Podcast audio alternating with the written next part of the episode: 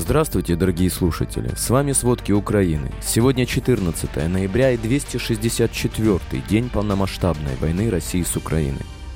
Острый дефицит медицинских препаратов в России, казнь кувалдой по голове, давно применяемая практика в ЧВК «Вагнер», другие зверства российских военных, обо всем подробней. Вооруженные силы Украины освободили 12 населенных пунктов на Луганщине за время контрнаступления на востоке страны. Об этом сообщил глава областной военной администрации Сергей Гайдай. Самые горячие точки – это Белогоровка, которая разрушена полностью, так как находится под постоянными обстрелами и атаками, а также соседний Бахмут в Донецкой области. Напомним, что в воскресенье 13 ноября бойцы ВСУ восстановили контроль над селом Макеевка Краснореченской громады Луганской области. В Донецкой области бойцы Нацгвардии Украины продолжают уничтожать российскую технику. Сдерживая очередное наступление, украинские военные разгромили колонну армии России. За последние сутки в Украине ликвидировано 510 российских военных. Общие потери армии России, начиная с первого дня полномасштабного вторжения, составляют 81 370 человек.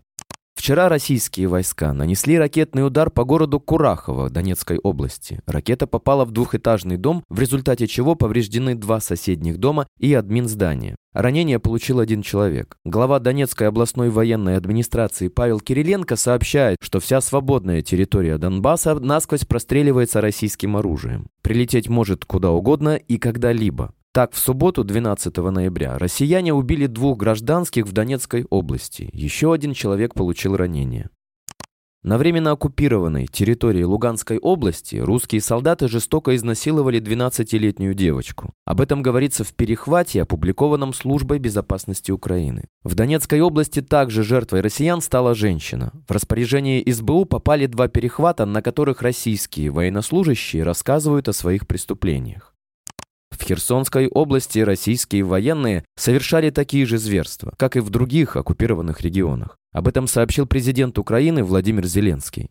По состоянию на 13 ноября следователи уже задокументировали более 400 военных преступлений на освобожденной от российских войск территории Херсонщины. В настоящее время продолжается задержание солдат и наемников России, которых их руководство бросило в области. Напомним, с начала полномасштабного вторжения полицейские открыли более 42 тысяч уголовных производств из-за военных преступлений, которые совершали российские военные. Во время визита президента Владимира Зеленского в деоккупированный Херсон состоялась официальная церемония поднятия украинского флага. Видео опубликовал заместитель руководителя Офиса президента Украины Кирилл Тимошенко. Также в Херсоне Зеленский наградил украинских военных. Напомним, в пятницу 11 ноября украинские военные зашли в Херсон. В России в тот же день заявили, что перегруппировка их войск завершилась. Отступление из Херсона является серьезным поворотом в войне в Украине и одной из самых значительных неудач России. За два дня украинцы собрали более 200 миллионов гривен на флот морских дронов. Это хватит на покупку первых таких двух десятков аппаратов. Об этом сообщил вице-премьер-министр цифровой трансформации Михаил Федоров. По его словам, первому дрону дадут название «Херсон». В рамках зерновой инициативы за последние двое суток из портов Большой Одессы вышло 12 судов, на борту которых было 400 тысяч тонн агропродукции для стран Африки, Азии и Европы. Об этом сообщает Министерство инфраструктуры Украины в Facebook. За два дня порты Большой Одессы приняли под загрузку 8 судов. Совокупная грузовместимость составляет 200 тысяч тонн агропродукции. По зерновому коридору сейчас в направлении Украины движется 6 судов для загрузки 317 тысяч тонн агропродукции.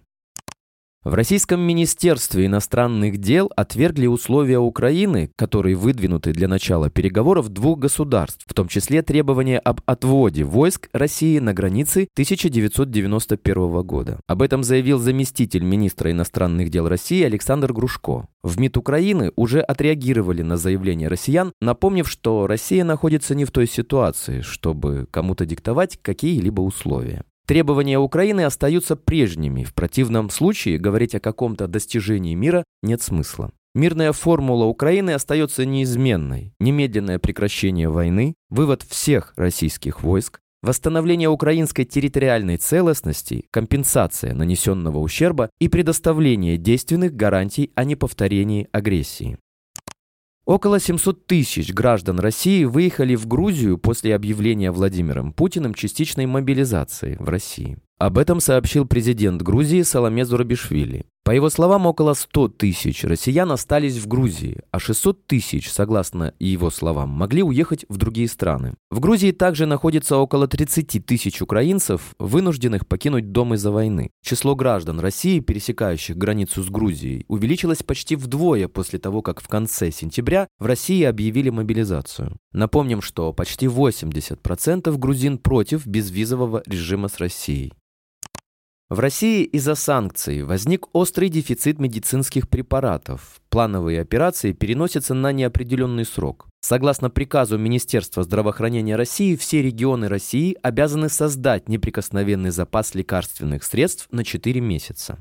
В приватных разговорах российские хирурги признают, что запас медикаментов резко уменьшается, и это уже влияет на проведение хирургических операций. По сообщениям, помощь будет оказываться только больным, нуждающимся в безотлагательном оперативном вмешательстве. Фармацевтическая отрасль просто не в состоянии обеспечить производство достаточного количества необходимых лекарственных средств. Отмечают, что в России сегодня вообще не ведется производство современных лекарственных средств. Кроме этого, в связи с увеличением интенсивности боевых действий, соответственно, увеличиваются санитарные расходы на военных.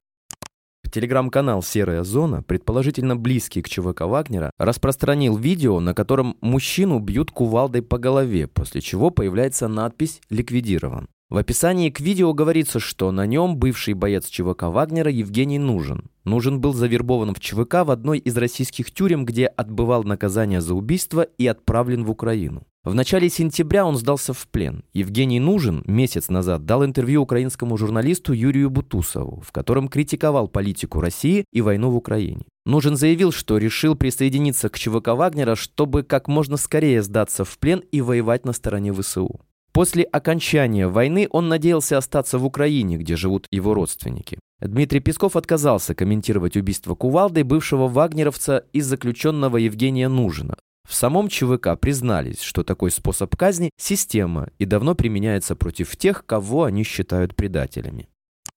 Президент Латвии поддержал идею создания специального трибунала для расследования полномасштабной войны России против Украины. Об этом Эгилс Левиц заявил, выступая на торжественной церемонии в Бундестаге. Напомним, Чехия поддерживает идею создания спецтрибунала, чтобы наказать высшее российское руководство за войну в Украине. Ранее Дмитрий Медведев прокомментировал создание трибуналов для расследования действий России. Как он заявил, попытка наказать страну с крупнейшим ядерным потенциалом потенциально создает угрозу существованию человечества.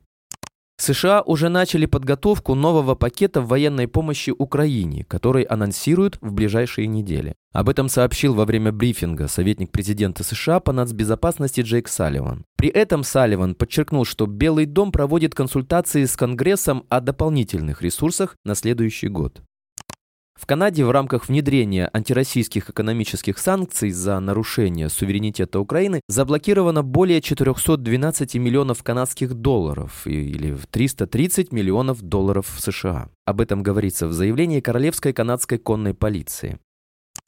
Минфин США введет санкции против транснациональной сети поставщиков военных технологий для России. Об этом заявила министр финансов США Дженнет Йеллен в кулуарах саммита, передает «Голос Америки». По ее словам, ограничения коснутся 14 человек и 28 организаций, в том числе финансовых посредников, которые занимались закупками и поставками России военных технологий, способствующих продолжению полномасштабного российского военного вторжения в Украину. Глава Минфина США не исключает, что некоторые санкции в отношении России останутся в силе и после завершения войны в Украине. По словам Елен, если будет заключено мирное соглашение, США и их союзники проведут анализ санкционных мер, введенных по отношению к России. Их корректировку она назвала возможной и вероятно уместной. США, Европа и Великобритания, а также ряд других стран с 2014 года, когда был аннексирован Крым, ввели против России несколько раундов санкций. Наиболее жесткие начали вводиться с февраля 2022 года, после начала полномасштабного российского вторжения в Украину.